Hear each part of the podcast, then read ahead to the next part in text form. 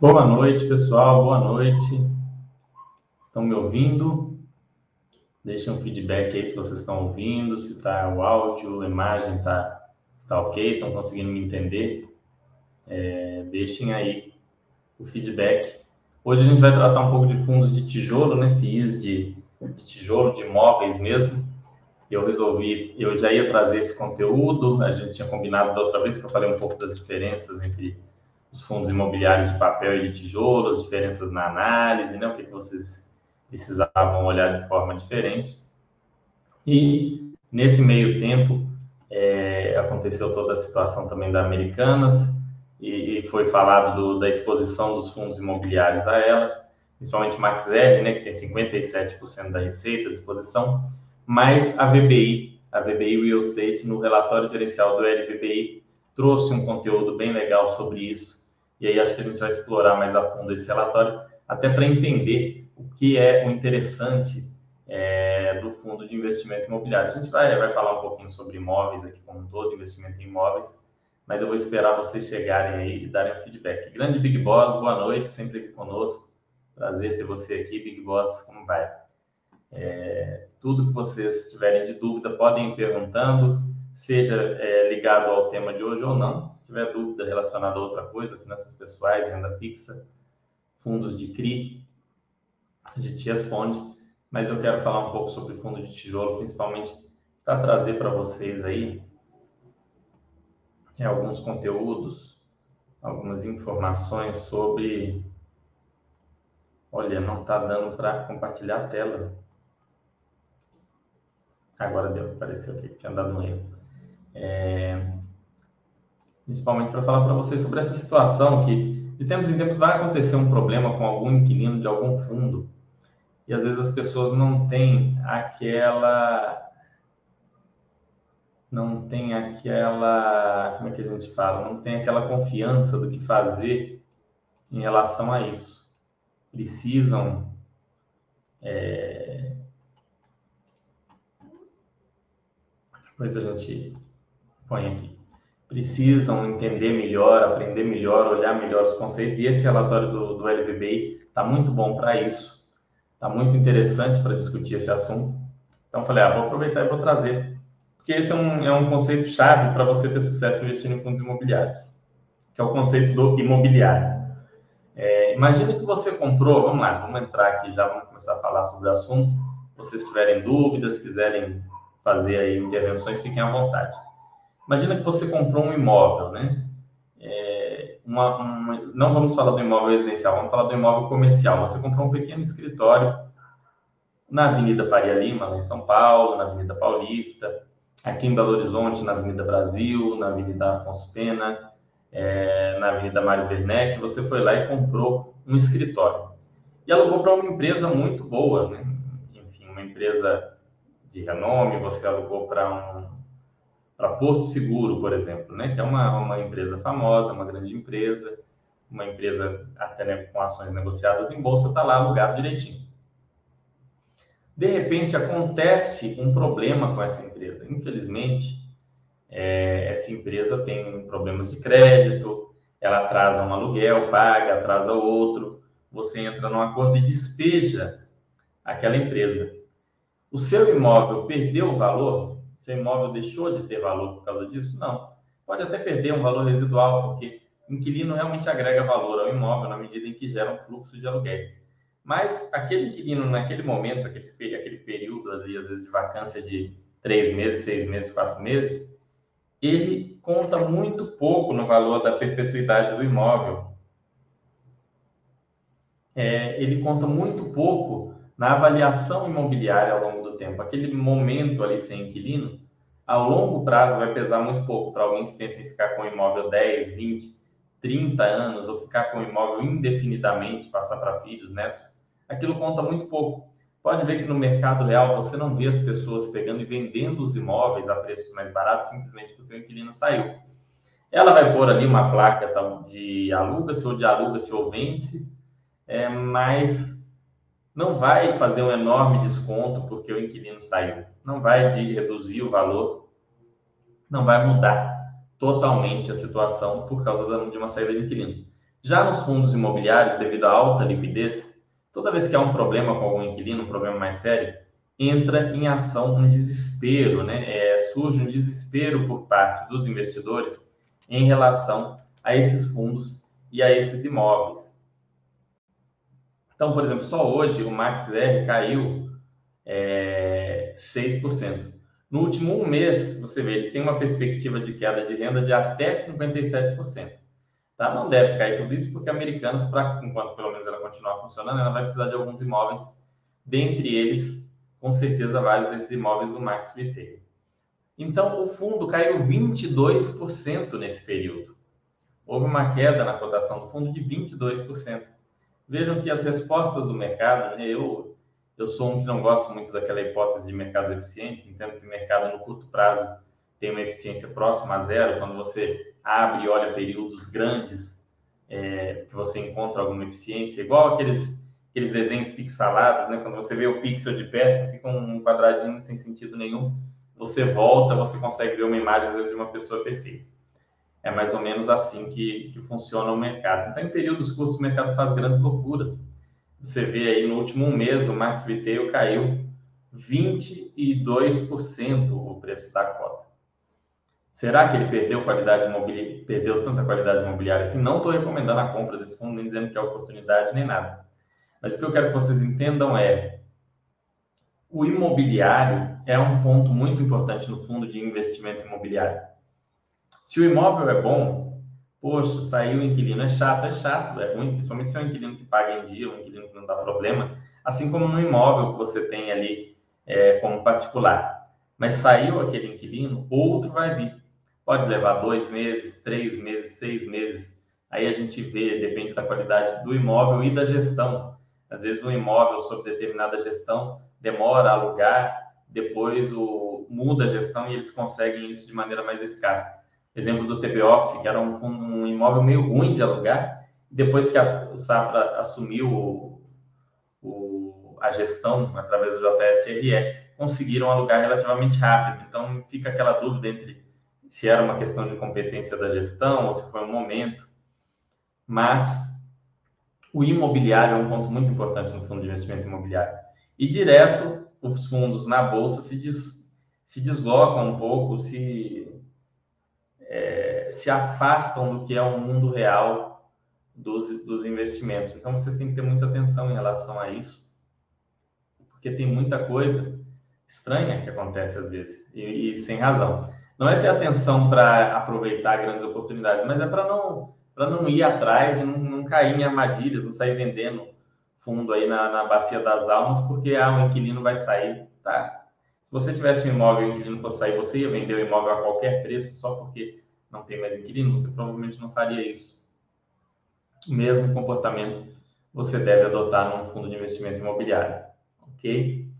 Então, baseado nisso, vamos dar uma olhadinha no relatório aqui do LVBI, que é algo que pode ajudar a gente a elucidar muita coisa. Vamos lá, a gente está falando aqui do LVBI, que é o fundo da VBI de logística, o VBI Logístico, tem como objetivo a obtenção de renda e ganho de capital através de investimento de no mínimo dois terços do seu PL diretamente em imóveis ou direitos reais sobre imóveis do segmento logístico ou industrial, imóveis alvo, bem como indiretamente através de SPEs ou ações, cotas de FIIs e cotas de FIP. Ok? Aqui tem o regulamento do fundo, né? Você que Acho muito legal que eles põem aqui o link, você que quer ler o regulamento, entender melhor. Ele é um fundo de gestão ativa, ou seja, o gestor tem liberdade para negociação dos ativos imobiliários. E tem aqui uma taxa de administração aqui. É, aqui ele põe aqui a taxa como que ela está, uma taxa de 1%, de 1 sobre o, o valor de mercado, se não me engano. Né? Deixa eu dar uma olhadinha se é isso mesmo aqui nos dados.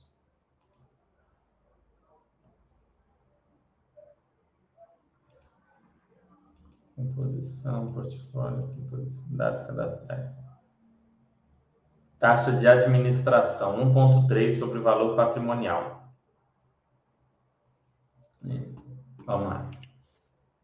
Aqui fala do patrimônio líquido do fundo, valor de mercado, ele está abaixo do valor patrimonial, né? Valor patrimonial 115, ele fala aqui que o valor de mercado em dezembro fechou 103, hoje está inclusive abaixo. Outro fundo que caiu muito em razão dessa situação da Americanas. Aqui ele fala do rendimento, ele teve um resultado de 77 e distribuiu um rendimento de 75. Segundo o gestor, eu já vou adiantando para vocês aqui, o impacto de uma eventual saída da Americana seria de 7 centavos. Então a gente iria cair aí o resultado para 70, a distribuição para 69, 68. Ok, gestão comercial, aqui ele, ele fala, ele explique. Aqui está a explicação dessa situação da Americana. Vamos, vamos ler primeiro essa parte aqui, ó. Não ocorreram movimentações, final do mês de dezembro produziam resultando em 2,4% de vacância física e vacância financeira de 1,5%. Já durante o início do mês de janeiro foi celebrado um contrato de locação, com esperando a redução da vacância para 2% e a financeira para 1,1%. Então, é uma vacância muito pequena nesse fundo. E aqui ele, ele expõe, aqui ele, ele expõe, né, ele traz aqui esse comentário sobre a situação da Americanas. Devido aos recentes eventos relacionados a um dos nossos locatários americanos, apresentamos abaixo mais detalhes das características do contrato de locação em vigor, bem como comentário da equipe de gestão a respeito do assunto. Vejam que é todo esse imóvel aqui, esse ativo Aratu, em Salvador, tem uma parte que é locado para múltiplos inquilinos, o G1, e o G2, que tem 91% locado para americanas e um espacinho livre aqui, né, um espacinho disponível. O ativo foi adquirido pelo fundo em junho de 2021, o empreendimento contava na data com a primeira nave G01 concluída, 55% locado para diferentes locatários. O segundo, galpão em obras. Atualmente, o G1 está 100% alocado para 100 para 6 locatários. O G2 possui um contrato de locação com B2W, que apresentava 91% da área do galpão. A conclusão do G2 ocorreu em junho, quando teve início o prazo de locação da locatária que tomou posse. Para mencionar que no ano de 2021, após uma estruturação, a locatária deixou de ser B2W e virou Americanas SA que é o LAME mais B2W virou a, a MER, né? É, é o dado lá que aconteceu. Resumo do contrato de locação. Aqui eles falam, ó, é um contrato atípico de junho 22 a junho de 32, 10 anos de, de, de locação atípico, multa em caso de lesão 80% do saldo remanescente. Na data de divulgação, a locatária está adimplente com aluguel, inclusive pagando aluguel referente à competência de dezembro realizado no início de janeiro. Isso não quer dizer muita coisa, porque naquela época ainda não se tinha noção dos problemas da empresa, né? É, era esperado que ela pagasse. Daqui para frente é que a gente vai ter que ficar mais atento. É, a gente, eu falo a gestão, né? A gente só acompanha isso aqui, ó, 7%. O mercado de condomínios hoje possui uma baixa vacância atualmente 7%, ou seja, o mercado onde existe baixa disponibilidade de ativos de qualidade. É o diferencial empreendimento possui direto é, acesso direto e fácil a rodovias da região, segundo a região metropolitana de Salvador, e conecta o interior do estado da Bahia, assim como sua localização de acesso privilegiado, aliado a altas especificações técnicas, incluindo a certificação ISD. Acreditamos que possui alta liquidez. Atualmente, o valor de locação vigente está pelo menos 20% abaixo do valor de mercado do ativo. Quando eu fiz os, os chats com a gestão do Vino, não sei se vocês se lembram, a gente falou sobre esse, essa vantagem. Quando o, o fundo está alocado, num, quando os imóveis do fundo estão alocados num valor abaixo do de mercado, existe uma coisa legal que é, um, o potencial de aumento do aluguel, caso algum inquilino saia, e dois, uma, uma facilidade maior de ter uma recolocação é, do imóvel, no caso de vacância, sem uma redução do rendimento para os cotistas. Isso é um ponto bastante positivo aqui que eles colocam, tá? Então, ah, ficou vago o imóvel, Fernando. Bom, provavelmente eles vão conseguir alugar por um valor igual ou superior ao que tudo indica, ou seja, o rendimento não vai cair. Como é algo que não estava com o valor sobreavaliado, vamos supor que não estivesse 20% abaixo, sim 20% acima. Ao, ao inquilino sair, seria algo visto como certo, uma queda nos valores de aluguel. Foi o que aconteceu em alguns imóveis do BBPO, que tiveram que ter renegociação, aconteceu em algumas coisas do RBVA também, em contratos atípicos longos, isso pode acontecer.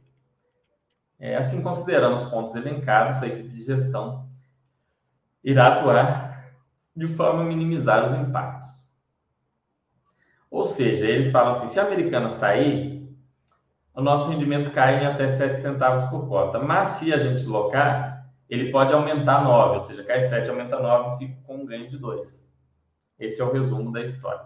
Aqui ele fala dos os ativos, tem ativo aqui em Betim, Jandira, Cajamar, Aratu é, e outros imóveis aqui. Esse fundo tem uma localização, tem imóveis com localização muito privilegiada, como o ativo Guarulhos, né, o ativo, ativo de extrema, é, e, e, são ativos com, vários deles com característica last mile, como Guarulhos, Betim, e esse, esse próprio aqui, Aratu, que a gente estava discutindo aqui, aqui em cima. É aqui o ativo Aratu. São imóveis com característica de last mile.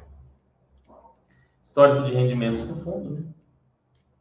Isso aqui mostra um crescimento ao longo do tempo, que é algo positivo, ou seja, vem conseguindo passar um reajuste pelos, para os locatários.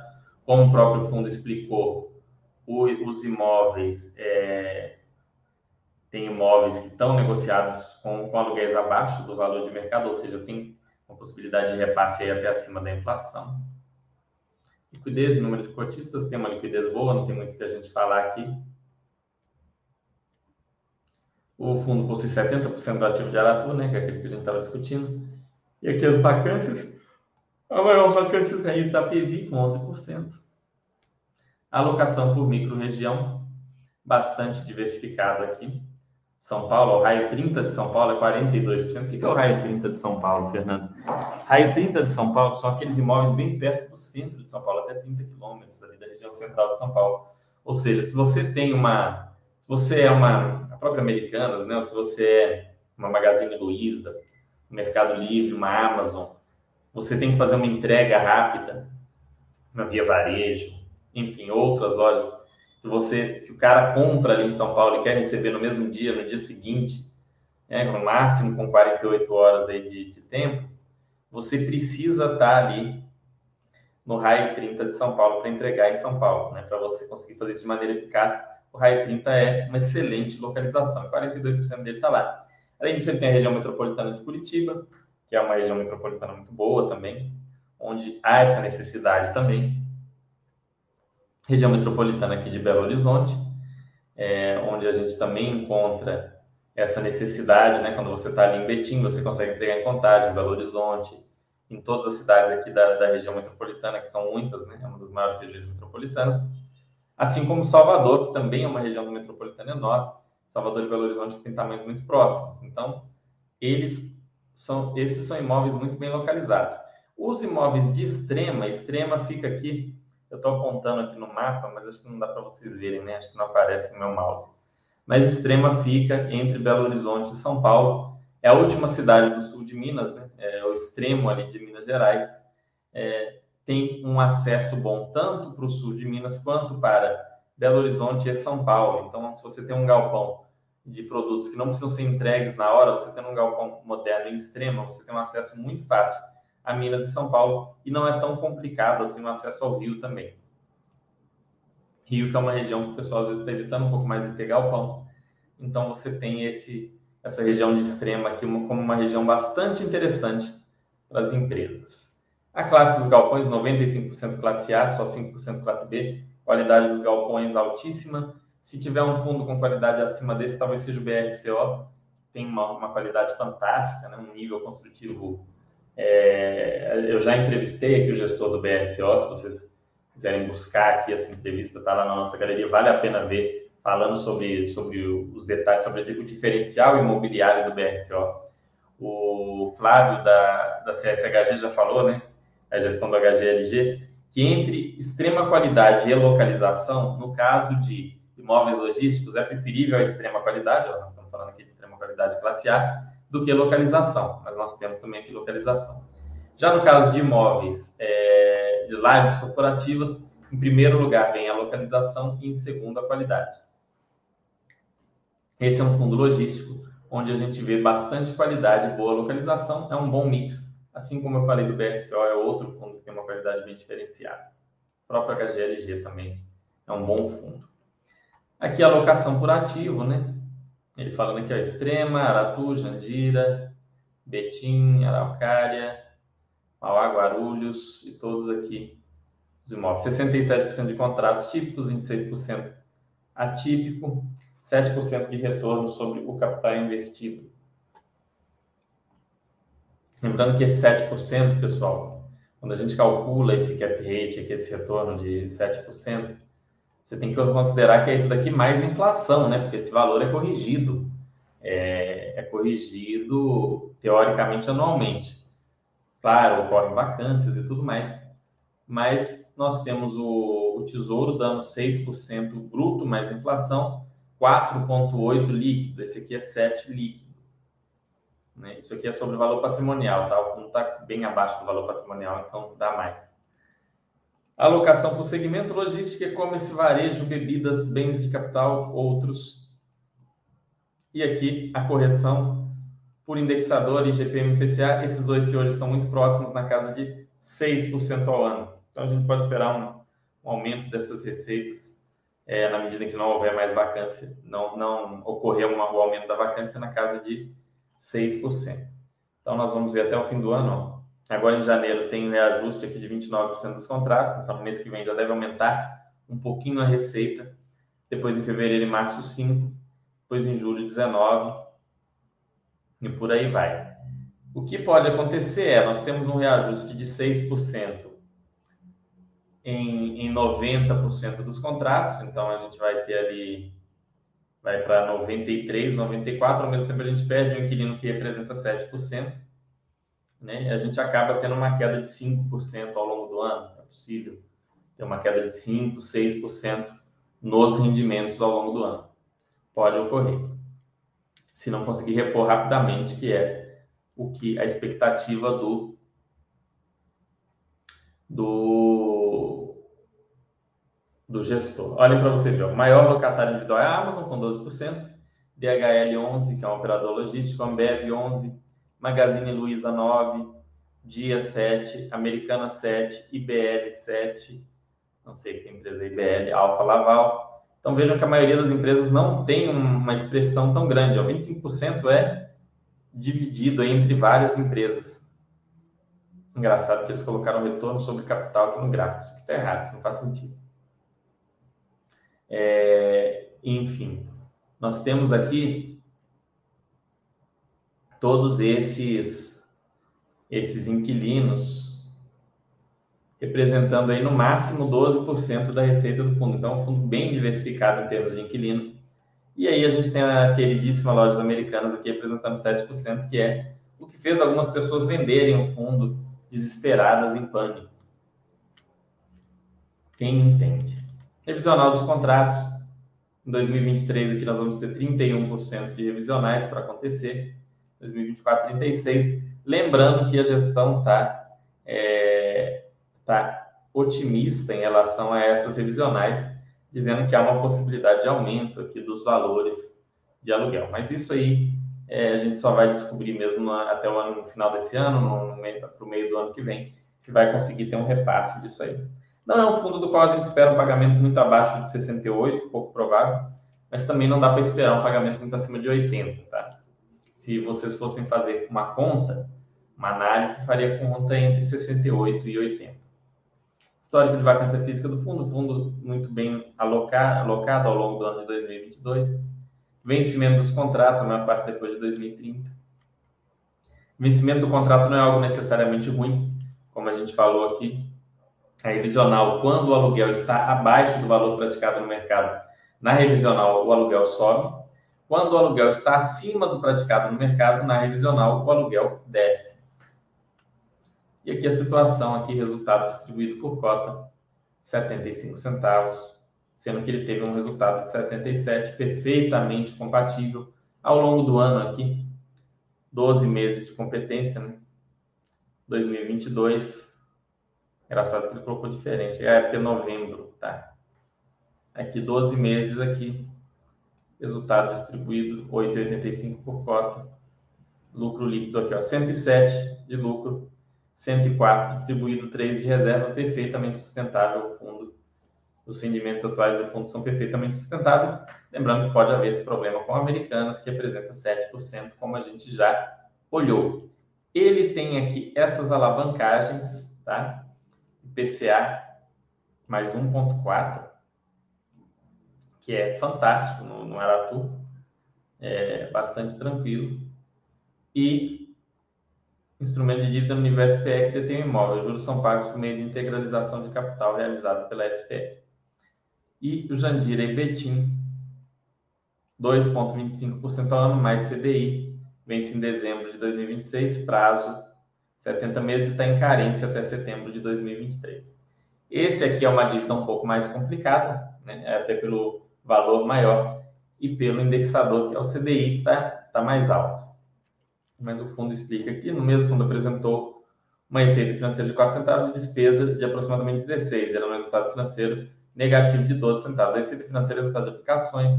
Vale salientar que nos próximos meses é esperada uma redução da receita financeira, uma vez que parte do caixa será desembolsado para o cumprimento de suas obrigações. Despesa financeira, resultado dos pagamentos mensais de juros referentes à estrutura de alavancagem para aquisição dos ativos Jandira e Betim. Existe expectativa de estabilidade da despesa financeira para os próximos meses, uma vez que trabalhamos sem a previsão de novos aumentos da taxa Selic, conforme indicado pelo mercado. Então, desde que a Selic não suba, a despesa financeira não muda. Hoje teve reunião do Copom, Selic se manteve em 13,75. Então, pelo próximo mês, aí, pelos próximos 40 dias, está tudo ok. Caixa e obrigações, que os desembolsos, né? Ele fala aqui do, dos desembolsos que precisaram ser feitos. Posição de caixa do fundo era 52 milhões, tínhamos desembolsar 114, sendo que os principais desembolsos esperados são para o ativo Betim, 32, ativo Aratu 8 milhões e ativo Cajamar 71. Considerando a emissão de uma nova dívida no montante de 87, é, chegaríamos com uma posição de caixa de 25 milhões. Montante é suficiente para cobrir todas as obrigações até início do ano de 2024. Então é isso, né? O fundo tem a, a questão do passivo, é um ponto a se acompanhar para ver se não vai se enrolar. O Vino precisou fazer uma emissão de dívida mais cara, vamos ver se esse fundo não vai precisar também. Mas é provável que não. Mas a gente tem que dar uma acompanhadinha, mas tirando isso, bem redondinho no fundo, ativos de extrema qualidade, né? É, não é trocadilho com a cidade extrema, mas ativos bem localizados, muito interessantes situação bem tranquila. É, ativo total de 1, 1 bilhão e 600 milhões e patrimônio líquido de 1 bilhão e 300 milhões, um passivo de 286 milhões, equivalente a 17% do ativo total. Bem tranquilo. Por enquanto, pelo menos. Parece bem casada essa alavancagem. Enfim, aqui dá mais detalhes um pouco sobre, o, sobre os imóveis, né? Fica na Fernão Dias, 100% múltiplos locatários, 469 quilômetros do Rio, 480 de BH e 106 de São Paulo. Aqui tem todos os outros aqui, Guarulhos. Locado para o supermercado dia e por aí vai. São todas operações que se interessam por esse tipo de imóvel. Né? Imagina que você tem uma rede de supermercados aqui em Belo Horizonte. Você quer ter um, um imóvel a 300 quilômetros de distância ou a 20, 30 quilômetros no máximo para você reabastecer os seus supermercados. Você tem uma rede lá em São Paulo, como é esse caso do dia. Você precisa de um imóvel próximo, então é muito difícil um locatário desses trocar de imóvel. Né? É uma situação um pouco mais favorável ao fundo. O fundo, a princípio, fica numa situação boa de negociação. Vou ver se vocês têm dúvidas e a gente olha alguns outros fundos aqui. Boa noite, LRDLL, aqui no YouTube, como vai? Alguma dúvida, pessoal? Se tiverem dúvidas, falem agora, para a gente não já tratar disso daí. A gente falando disso. Vamos dar uma olhada no MaxR, né? Porque o MaxR é, é aquele mais tenso dessa situação, que é um fundo de imóveis de varejo para quem não sabe, o MaxR foi o primeiro fundo de imóveis de varejo. Na minha opinião, o gestor vacilou muito com esse fundo, poderia ter sido, é, poderia ter crescido, né? Os imóveis de varejo, historicamente, nos REITs são os com melhor desempenho. Então, esse fundo poderia ser muito maior do que hoje é o, o RBVA, o HGRU, o VIU, mas ficou num, num limbo aí que, que eu não entendi, honestamente. Dava para ter sido mais interessante, né? Vamos ver aqui, vou compartilhar com vocês. Estou abrindo aqui o relatório. Infelizmente, costuma ser um relatório mais pobre. Vamos ver se esse relatório está melhorzinho. Mas os relatórios desse fundo, a última vez que eu li, eram relatórios muito pobres. Fico os parabéns aqui para a gestão da VBI, né, com um relatório tão, tão completinho, tão legal.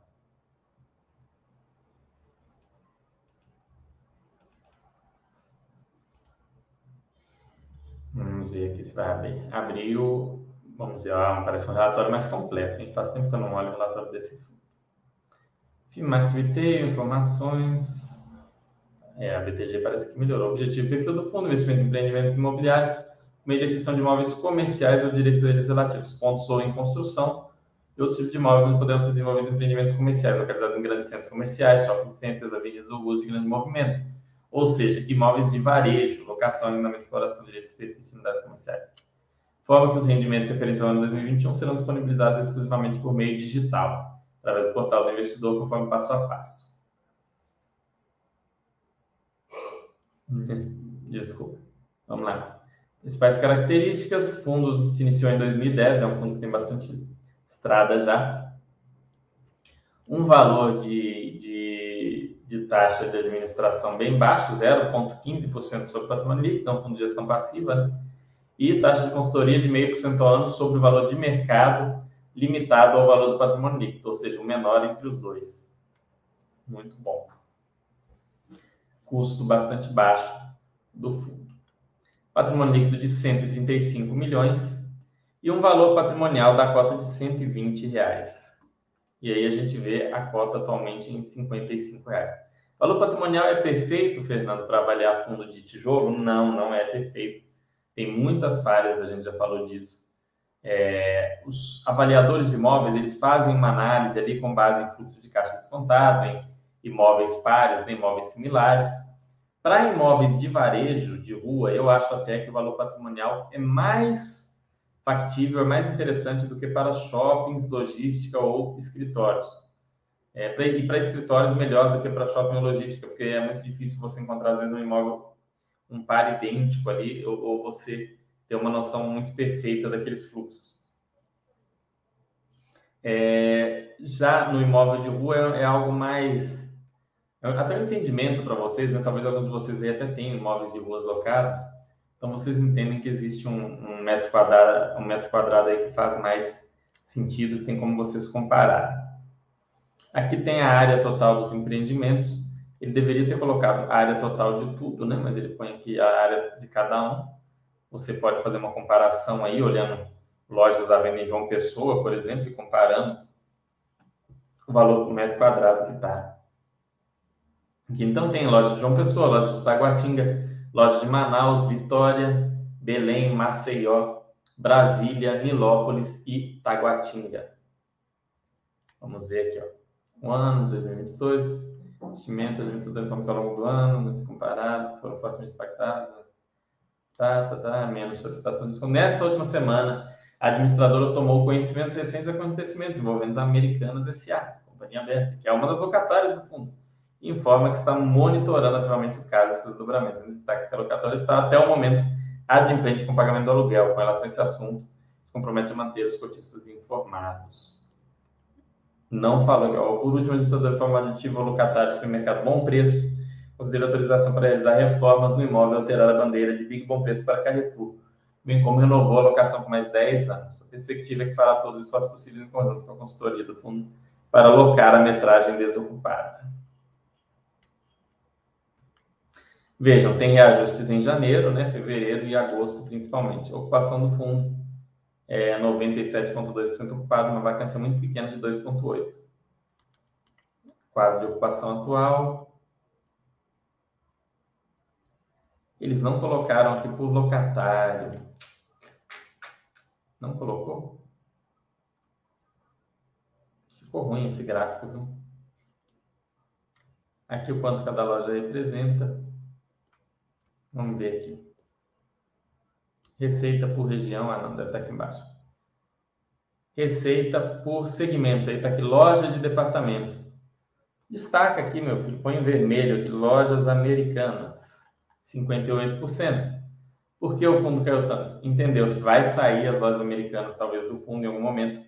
Qual que é o pior cenário para o fundo? É as lojas americanas saírem? De jeito nenhum. Esse não é o pior cenário. O pior cenário é o cenário Senhor Madruga, né? Você que já assistiu Chaves, acompanhou. O senhor Madruga ele ficava lá no imóvel do senhor Barriga, mas sem pagar o aluguel, devendo vários meses de aluguel. Se não me engano, até o fim da série inteiro, 14 meses. Esse é o pior cenário possível. Seria as americanas ficarem ocupando esses imóveis e eventualmente não alugando. O que, que o fundo poderia fazer num cenário em que a americana simplesmente saísse, alugar um imóvel para outros, né? alguns desses imóveis provavelmente têm uma liquidez maior que outros, poderia chamar uma assembleia, vender parte desses imóveis, transformar em gestão ativa, mil coisas poderiam ser feitas.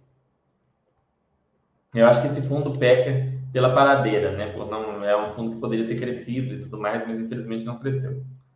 É, gráfico referente ao fechamento contábil aqui do fundo. Não teve maiores despesas, inadimplência, carência, nada disso, antecipação. E fotos dos empreendimentos que Big Bom Preço. Lojas americanas de Taguatinga. Vejam que é muito, claramente um imóvel muito bom, muito bem localizado. Né? É, eu não conheço de Taguatinga para falar muito, mas me parece ser um, um bom imóvel. Esse na, em Belém também é numa avenida, né? Imagino que seja uma avenida, numa avenida no centro da cidade, imagino que seja uma boa localização. Esse em Brasília também, com certeza, super bem localizado. Esse Nilópolis, no, no Rio, talvez seja um, um, pouco mais problemático. O imóvel parece mais sofrido, mais judiado, mas também é, parece ser bem localizado. Esse Maceió, próximo à praia, quem não gosta de comprar aquele monte de tranqueira para comer ali na praia, né? então assim bem localizado, restaurantes, muitas outras empresas teriam interesse provavelmente nesse imóvel. Lojas Americanas de Vitória, Avenida Princesa Isabel, no centro. O centro de Vitória não é uma das regiões mais interessantes de Vitória, mas também uma avenida bastante movimentada. Esse aqui, essa loja de Maceió, do Magazine Torra Torra, é uma, é uma lojinha bastante bonita. Maceió, não, Manaus, parece uma bastante bonito, mas são Hong Kong, lanchonete. Vejam que são, é o tipo do imóvel que vocês que são que moram em cidade grande como eu, você aqui em Belo Horizonte a gente passa todo, eu ando muito a pé aqui pela cidade, todo dia eu passo por um imóvel parecido com esse do Magazine Torratório, eu passo por 10 imóveis parecidos com esse da lanchonete Hong Kong, e vira e mexe sai um inquilino e entra outro sai, fica dois, três meses vazio, entra outra pessoa, isso é comum. E esse deli, Delicat aqui, Peixem, esse tipo de loja tem um milhão aqui em Belo Horizonte. Se fecha uma, abre outra, abrem duas. Então, é algo que claramente tem liquidez, não é algo que tende a ficar encalhado. Propriedades para investimento do fundo aqui. Ele tem aqui 800 milhões em propriedades para investimento 14 milhões em ativos financeiros, despesas, lucro líquido no período. Esse é o resultado, né? Esse aqui é o resultado dos aluguéis, resultado dos ativos financeiros, das despesas operacionais e eu não sei o que é ajuste SI. Deveriam deixar mais claro, talvez. Enfim, aqui tem um local para vocês encontrarem o DRE mais completo, mas está feito aí tem uma reserva aí, o fundo distribuindo, o fundo vem distribuindo aí 80, 65, 62, 66, 70, 65 centavos, uma distribuição bem condizente com o resultado, ó. Teve um resultado de 768, aqui ele não põe o gráfico de resultado versus distribuição, a gente teria que fazer a conta, né, desagradável isso, mas tá bom. É, cotas negociadas, tá, tá. Então é isso, é um fundo que pode ter uma redução drástica no seu rendimento, né? É, ele pode ter o, o rendimento reduzido para algo na faixa de hoje a gente está vendo 65 centavos.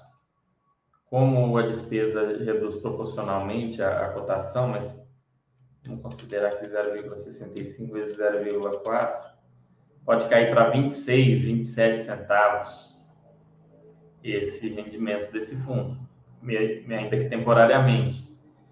Então, é um risco que esse fundo corre, né? Uma queda aí nessa faixa de 26, 27 centavos. Na verdade, ó, vamos fazer a conta correta aqui, de novembro. 864, 338, vezes 0,42 menos 14,623 menos 89113 ah não, é mais 14,623 mais 14,623 3 mais não, menos 21. Divide isso daqui pelo número de cotas. Vamos ver o número de cotas. 18.833, não.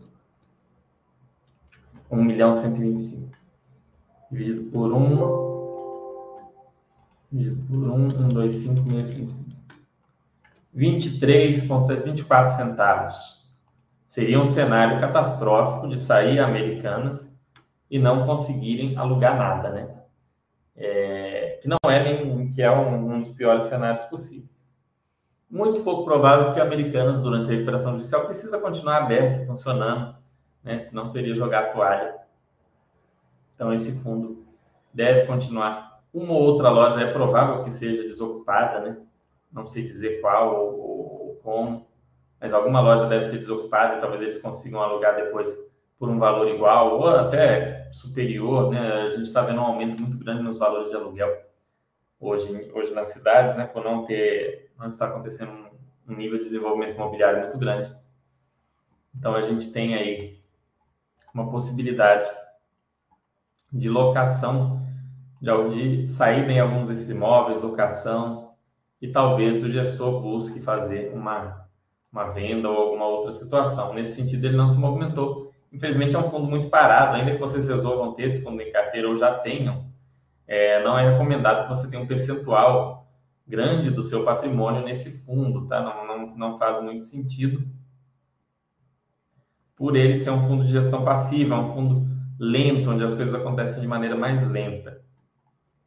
Mas, tirando isso, é um fundo que sempre trouxe um retorno muito bom.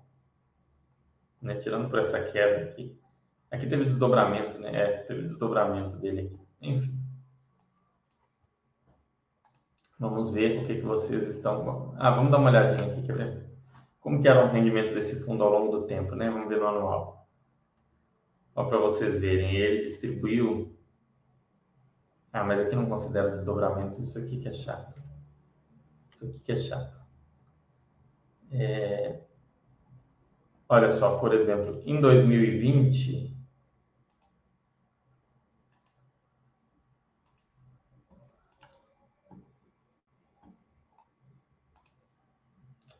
É, na questão do desdobramento aí fica.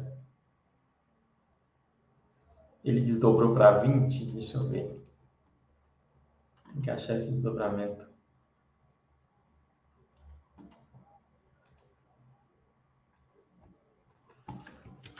Desdobrou.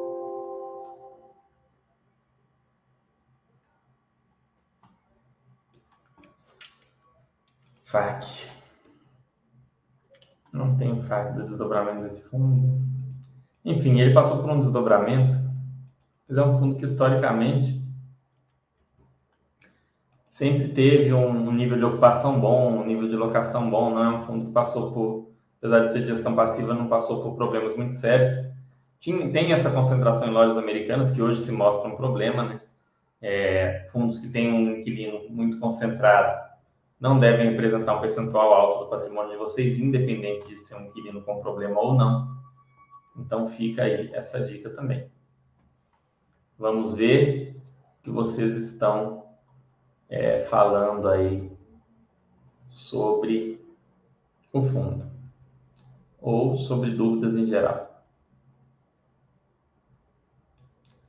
Na DRBED sai prejudicado com a migração para o EAD? O que eles dizem, Big Boss, é que os ativos da Anima que eles têm são ativos, da Anima não, da, da Cogna, são ativos de, de cursos que não tem muito como ser AD, é, curso de odontologia, medicina, esses cursos de biologia, cursos que precisam de laboratórios e outras coisas do tipo. Tanto o VIUR quanto o RBED alegam isso. Tem direito que a OAB não permite. Então, teoricamente não, porque até hoje não, não foram prejudicados. Mas há o risco, sempre há o risco. É, então a gente tem que aguardar para ver o que vai acontecer ao longo do tempo. É um fundo que, por ter também uma concentração em inquilino, você pode ter um percentual menor do seu portfólio. Não é um fundo que dá para ter um percentual grande do portfólio se você quiser ter ali uma, uma exposição educacional. Se você quiser ter uma exposição educacional com mais diversificação, tem o HGRU, que mistura o educacional com o, o varejo em geral. O W Buffett perguntando, boa noite, Fernando. Já sabe quando teremos novo chat sobre Tesouro Renda Mais, agora já saíram oficialmente as regras dele? A gente vai fazer em breve, W Buffett, mas assim, eu não vi nem com a regra, com a exposição das regras, eu não vi nada que mudasse o chat que eu fiz inicialmente. Sim, o que eu falei inicialmente, tudo é válido. Se você assistiu o meu outro chat sobre Tesouro Renda Mais, aquilo ali está tá bem completo, sabe? Só não teve simulações e tudo mais, porque a gente ainda não tinha o título. Mas está bem completo aquilo dali. Na minha visão, para quem serve esse título? Ah, Fernando, eu quero gerar uma renda para minha aposentadoria. O fundo imobiliário, os fundos imobiliários, são um instrumento muito mais interessante para isso, a meu ver, tá? O fundo imobiliário me parece um, um, um instrumento muito mais é, adequado para isso do que o, o Tesouro Renda Mais. Mas, às vezes, a pessoa é alguém que ela tem uma, uma certa dificuldade de organização, ou que ela quer é, ter uma parte da, de renda gerada através de renda fixa. E nisso, o Tesouro Renda Mais, ele é, sim, interessante, conforme eu falei no outro chat. Mas eu vou trazer, sim, o outro chat sobre esse assunto mais para frente, com mais detalhes, já com algumas simulações feitas, é, explicando o que a pessoa, para quem é interessante e quais os problemas nesse, porque esse investimento tem alguns problemas, né? Principalmente esse negócio de renda por 20 anos. Dificilmente você aposenta e vive 20 anos hoje em dia, né? Você tende a viver mais. Então, é, essa coisa de você ter uma renda que vai acabar é uma coisa um pouco problemática que os fundos imobiliários não têm, né? o A Volta dos que não foram fez uma pergunta interessante aqui. Você vê algum problema investir em FII pequeno com baixo valor patrimonial? Ó, a gente está aqui falando do Max Retail. Vamos ver o valor patrimonial dele. 135 milhões. Esse é um baixo valor patrimonial para um fundo imobiliário hoje em dia. Já foi grande, né? Esse fundo já foi grande. Só que na medida que foram surgindo fundos e mais fundos bilionários, ele virou um fundo pequeno. É um problema você investir nesse fundo? Não é desde que seja um percentual pequeno. Hoje tem a questão do principal inquilino está tá em recuperação judicial. Né? Então você tem que ter um, dois pés atrás. Mas esse fundo é, é, um problema ele ser pequeno? Não. Só que você não vai colocar ali 30% da sua carteira num fundo pequeno. Você vai colocar uma exposição pequena. Então, você colocar 1% em um fundo pequeno desses, ou 10% em um fundo gigantesco como o KNRI, você vai estar diversificado da mesma forma. Na verdade, um versus 10, você vai estar até mais diversificado. Como, por exemplo, ah, eu tenho aqui, eu, eu tenho 12 fundos, mas três são o RBED, que é pequeno, o é, e a monoinquilino, o BBPO, também é monoinquilino, um inquilino bancário pequeno, e o outro é o Max Retail, que é esse aqui, tem um inquilino problemático também e, que responde por 58% da receita. Então você pega e tem ali, por exemplo, 10%, e você tem, por exemplo, Nossa Senhora de Lourdes, além de tudo, que é um fundo de hospital mono. Você tem ali 10% nesses quatro fundos, sendo 2,5% em cada um desses fundos. Então você vai ter ali 10% nesses quatro. E aí os outros 90% do seu portfólio, você vai ter em outros nove fundos, em outros 10 fundos grandes, muito bem diversificados, com muitos inquilinos. Você pode fazer isso. E, e, às vezes pode até ser realmente interessante fazer isso.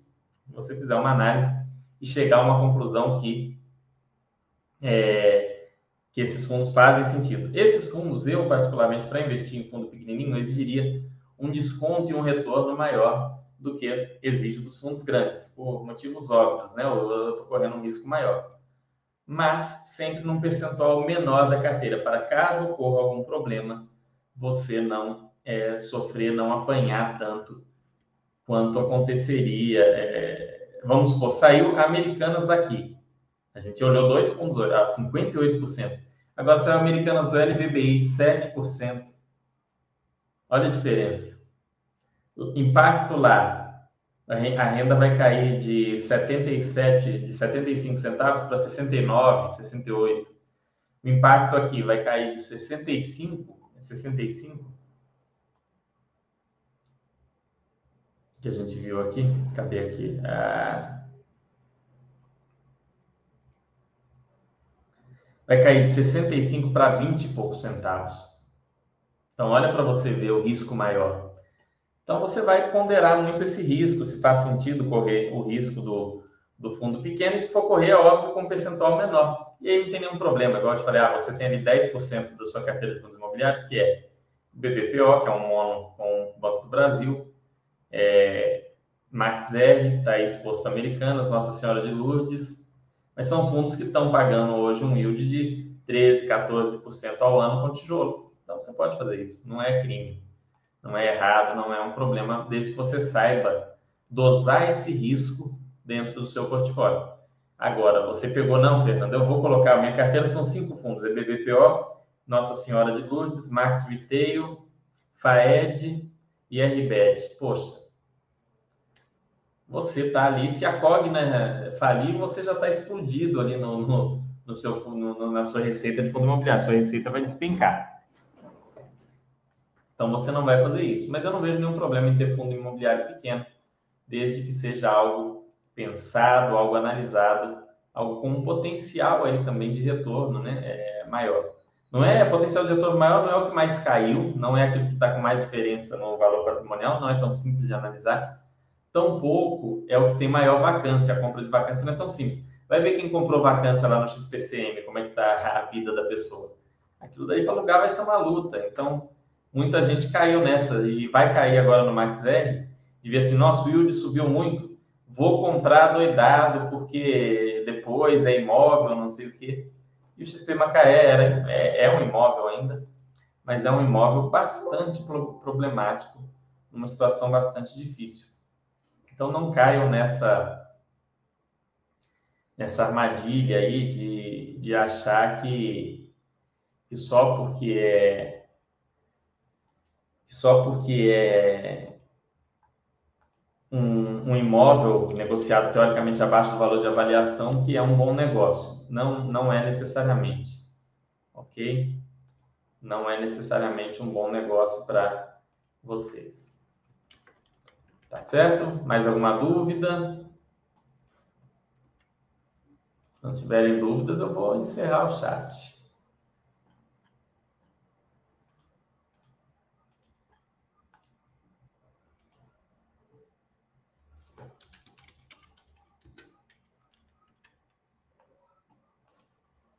Vamos ver aqui.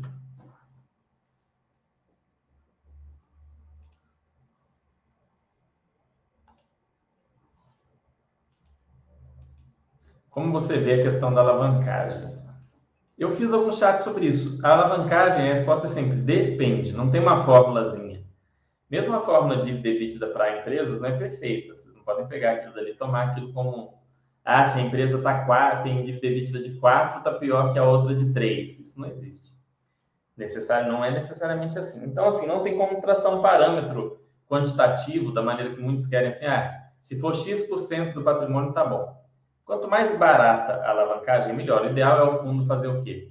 Ele consegue ali um cap rate de 10, né, e um contrato atípico que vai ser corrigido, sei lá, não precisa ser nem de 10, de 8, um contrato atípico vai ser corrigido pelo IPCA, e ele faz uma alavancagem de IPCA mais 6. Então, ele vai receber IPCA mais 8, pagar IPCA mais 6. Ele tem um ganho de alfa de 2. Esse é o tipo de alavancagem que é interessante. As alavancagens com CDI pareciam muito boas, as pessoas não esperavam que o CDI ia chegar a 13,75. Então, elas se tornam um pouco mais complicadas. Nas renegociações, a gente vai ter que ter uma atenção. Eu fico preocupado quando chega ali em 30%. o percentual não é bem a questão. É um problema quando tem vencimento em momento ruim. Mas pode acontecer. Ele vai ter que rolar, vai ter que fazer uma dívida mais cara. Olhem o caso do Vino. O Vino precisou fazer uma dívida mais cara para entrar no lugar da outra dívida. Precisou fazer rolar a dívida porque era mais interessante do que fazer uma emissão num momento muito, muito ruim. Então, assim, é, entra também na diversificação. Você vai ter algum fundo com é, alavancagem, mas desde que e somente se a alavancagem não seja a regra, né? não seja só fundos alavancados. Você tenha algum nível de alavancagem ali no fundo, mas não seja é, todos muito alavancados. Eu mesmo fiz algumas mudanças no meu portfólio pessoal, visando algum nível de desalavancagem na medida em que fundos desalavancados caíram muito e não havia o prêmio pela alavancagem dos outros. Então, assim, o fundo é alavancado, ele tem que te pagar mais, ele tem que te dar um retorno maior pelo risco maior. É simplesmente isso. Aí não está dando, vai no fundo que não é alavancado, que tem uma estratégia mais segura, mais simples. Tá? Na dúvida, fica no fundo de estratégia mais simples. Mas o uso da alavancagem é algo meio sem retorno, porque, se bem utilizada, potencializa bem o retorno para o investidor. Então, pode ser algo bom. Né? Então, é isso, pessoal. Assim, tentei trazer para vocês aí um, um geral. Lembre-se que fundo imobiliário tem o ID imobiliário no meio. Então, ali tem imóveis né? Ali tem imóveis de, às vezes, de alta qualidade, imóveis bons, imóveis com avaliação aí, é, avaliados como excelentes imóveis. Não, não caiam na armadilha de achar que, que os imóveis é, perdem valor simplesmente pela saída do inquilino, ainda que percam. A perda de valor é muito residual num, em um bom imóvel exemplo de imóvel que perdeu qualidade, porque o imóvel praticamente não existiu, o imóvel era o inquilino. Qual que é o exemplo? XP Macaé. Era um imóvel num, num lugar nenhum. Então, o imóvel em lugar nenhum, quando o inquilino sai, passa a não ter é, tanto valor assim. Então, vocês têm que ter essa, essa noção aí de informações que a gente pode que a gente pode e deve verificar aí. Ok? Bom, pessoal, é isso.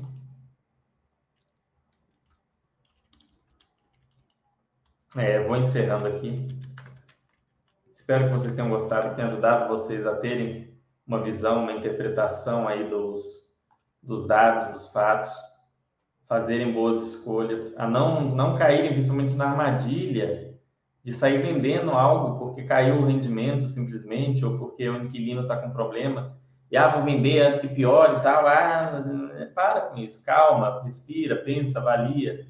Tá? É, tem que haver um. Para vender, pessoal, eu só vendo quando há um desequilíbrio entre a relação de risco e retorno, onde o risco está muito acima do retorno esperado aí é uma situação que eu vendo, ou que tem um outro ativo com o mesmo risco, com um retorno muito maior, ou com um retorno muito mais baixo, um retorno igual. Não tem isso, não venda, não saiam desesperados, não façam loucura, ok?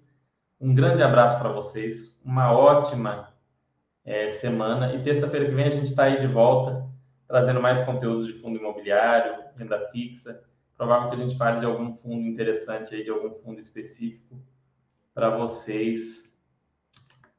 É, para vocês verem. Hoje a gente acabou falando de dois, né? De dois dos maiores fundos que tem relação com as lojas americanas. Quem sabe no próximo a gente não fala do GGRC ou algum outro que também tem relação, ok? Um grande abraço e até semana que vem.